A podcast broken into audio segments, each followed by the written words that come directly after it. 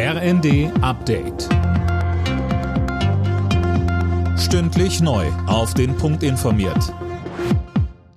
Ich bin Gisa Weber. Guten Abend.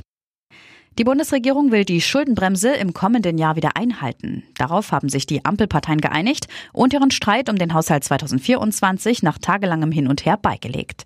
Die CO2-Abgabe soll außerdem stärker steigen als geplant, wodurch Tanken und Heizen deutlich teurer wird.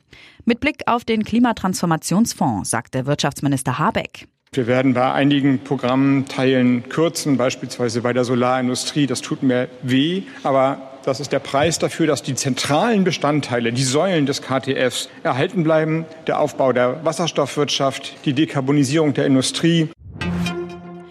Positive Reaktionen aus der Bundesregierung zur Weltklimakonferenz. Außenministerin Baerbock hat den Abschlussbericht gelobt. Der Weg in eine klimagerechte Zukunft sei endlich geebnet. Auch die Umweltorganisation BUND ist froh, dass die Länder jetzt dazu aufgerufen werden, auf Öl, Gas oder Kohle zu verzichten. Allerdings bleibe eine strikte anderthalb Grad Klimapolitik in weiter Ferne. Mit Blick auf die nächste Konferenz sagte uns Susanne Scherbart vom BUND. Sie soll in Baku stattfinden, in Aserbaidschan. Und das ist natürlich bedauerlicherweise erneut ein Land, das sehr an dem Gas als Energieträger interessiert ist. Das heißt, es bleibt noch viel Arbeit und es wird nicht leichter, aber wir werden auf jeden Fall international dranbleiben. Im Tarifkonflikt bei der Deutschen Bahn könnte es Anfang nächsten Jahres neue Streiks geben. Das hat der Chef der Lokführergewerkschaft Weselski der Augsburger Allgemeinen gesagt. Dabei stellte er ab 8. Januar weitere und härtere Arbeitskämpfe in Aussicht.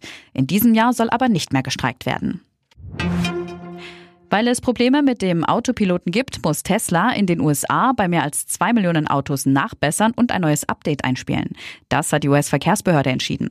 Viele Fahrer würden nicht merken, dass die Autopilot-Funktion an ist. So könne das Unfallrisiko steigen, heißt es. Alle Nachrichten auf rnd.de